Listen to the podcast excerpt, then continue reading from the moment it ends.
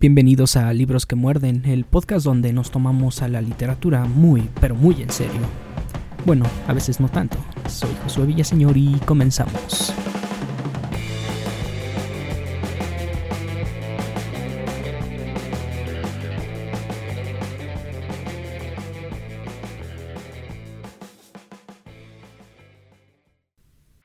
El poeta es un fingidor.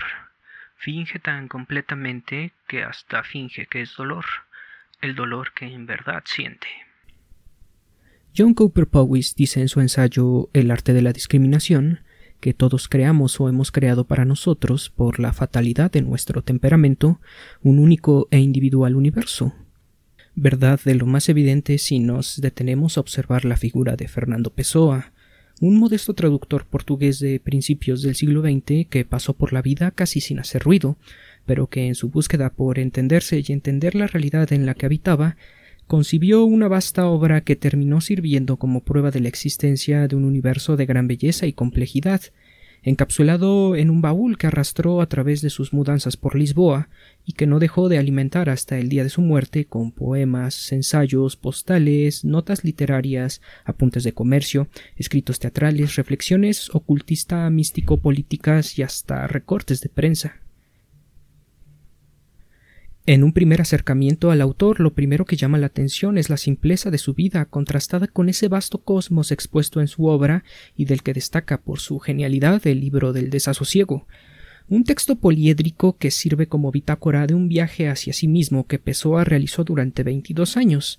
Aunque dicho sea de paso, no podemos afirmar que esta sea una exploración del mismo Pessoa, sino del heterónimo Bernardo Soares, la identidad de mayor afinidad con Pessoa, pero solo una más entre una veintena de heterónimos a los que este autor dio vida, destacándose junto a Soares una tríada de poetas, el cubista y futurista Álvaro de Campos, señor de todos los sismos europeos y surgido quizá por la necesidad de Pessoa de sustituir a Mario de Sacarneiro, el poeta moderno y amigo de este que se suicidó a temprana edad mientras se encontraba en París, Ricardo Reis, el artista de la indiferencia sapiencial, admirador de la cultura clásica y la doctrina epicurea, y Alberto Caeiro, el bucólico e irónico mental que se refería a sí mismo como el argonauta de las sensaciones verdaderas. Todos estos heterónimos reclaman una existencia individual, pero se encuentran unidos de manera inexorable a Fernando Pessoa, que pasó con el tiempo de ser el origen de todas estas personalidades a ser solo una más entre ellas.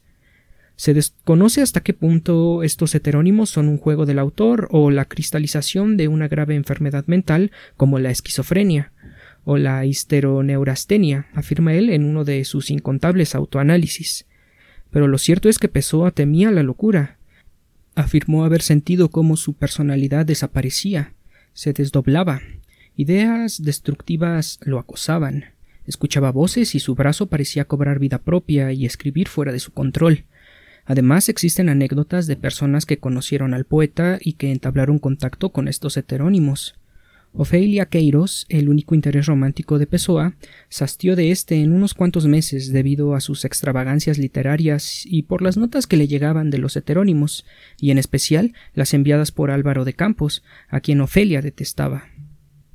Octavio Paz afirmó que los poetas no tienen biografía, que la biografía es su obra, y con Pessoa somos testigos de cómo la muerte, la posesión, el misticismo, el individuo, la masa y otra gran variedad de temas son la historia del autor, los tabiques con los que se construye ese palacio ficticio donde aquel personaje que es el mismo y otros tantos a la vez se mueve y desempeña su papel de agudo observador y especulador de todo lo que alcanza con los ojos del alma. El apellido Pessoa viene del griego prosopón, que significa máscara, como las utilizadas por los personajes del teatro heleno. Fernando Pessoa considera a la estructura del yo como una trampa, una argucia que nos impone un papel que no nos puede representar en lo absoluto. Expresarse es mutilarse. El gran ensayista Adolfo Casais afirmaba que la obra de Pessoa es negativa, porque no nos enseña a gobernar el espíritu, sino a indisciplinarlo, dejarlo correr y adoptar un sinfín de formas, no estamos condenados a ser eternamente los mismos, y Pessoa como Keats es otro cuyo nombre también fue escrito sobre el agua. Fernando no está libre de esas contradicciones que impregnan la vida y obra de los grandes autores. El trabajo de éste explora y delimita el vasto espacio en el que se mueve su creador, le sirve para definirse, palpa la diametral diferencia que hay entre este hombre y los otros, y a la vez, al darle palabras a todo cuanto experimenta, en menor o mayor medida genera una sensación de identificación con quien lo lee, mientras que pasa a ser guía de quienes también han emprendido la tarea de explorar las aristas de su propio ser. Dicho todo lo anterior, creo que ya contamos con la información necesaria para desglosar la obra de la que quiero hablarles hoy, el ya mencionado libro del desasosiego, una colección de fragmentos que nos dan muestra de la profunda sensibilidad de Pessoa y del intrincado mundo en el que habita. El libro escrito con una intimidad que puede llegar a incomodar ya que despierta la sensación de que uno es un fisgón que husmea en el diario personal de un desconocido, contiene cerca de 500 fragmentos y algunos anexos en los que el binomio Pessoa-Soares discurre sobre una amplia variedad de temas. Nos encontramos ante un libro inacabable, que confirma la máxima de Da Vinci. Una obra de arte nunca se termina, solo se abandona. Destaca en este texto la capacidad que tiene para evocar imágenes de gran nitidez en la imaginación y que casi son palpables debido al talento con las letras que poseía el autor. Como ejemplo de esto sirva el siguiente extracto del libro. A lo largo de la noche, durante horas y horas, el ruido de la lluvia descargó. A lo largo de la noche, conmigo en duerme vela, su monotonía fría me estuvo insistiendo en los cristales. Ora era un arañazo del viento, un aire un poco más fuerte que los azotaba, y el agua sonaba como una ola y pasaba sus rápidas manos sobre ellos. Ora un ruido sordo que sólo producía sueño en el exterior muerto. La reflexión de Pessoa es fenomenológica. Más que analizar los objetos concretos, se centra en las representaciones que genera su imaginación, sombras de lo real que Pessoa utiliza para dar con lo esencial. Muchos de los pensamientos expuestos en el libro del desasosiego bien podrían ser considerados políticamente incorrectos hoy en día. En él se ve como estúpidos a los reformadores y revolucionarios. Pessoa afirma que no es posible domar a los demás sin antes poder aprender a controlarse a uno mismo. La masa es enajenante. El individualismo es la única escapatoria idea que choca con el proyecto globalizante de la era moderna, en donde las redes sociales generan la sensación particular de que si algo no es compartido y observado por los otros, ese algo simplemente no existe. Al autor no le interesan los conflictos de los otros fuera de que de estos pueda extraer algo para sí mismo, por lo general una aguda observación trascendental sobre la existencia misma.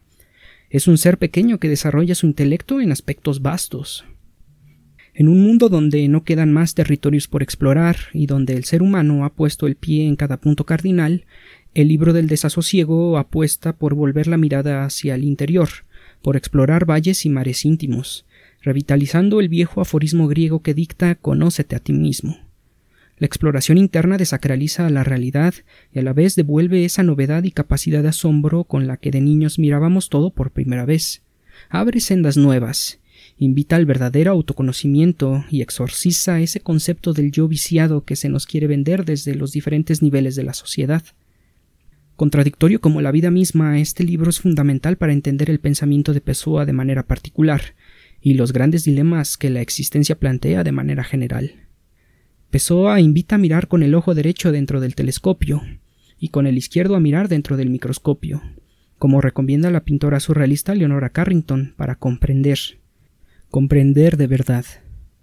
Soy Josué Villaseñor y me despido, no sin antes recordarte que si el libro que estamos leyendo no nos obliga a despertarnos como un puñetazo en la cara, ¿para qué molestarnos en leerlo? Adiós.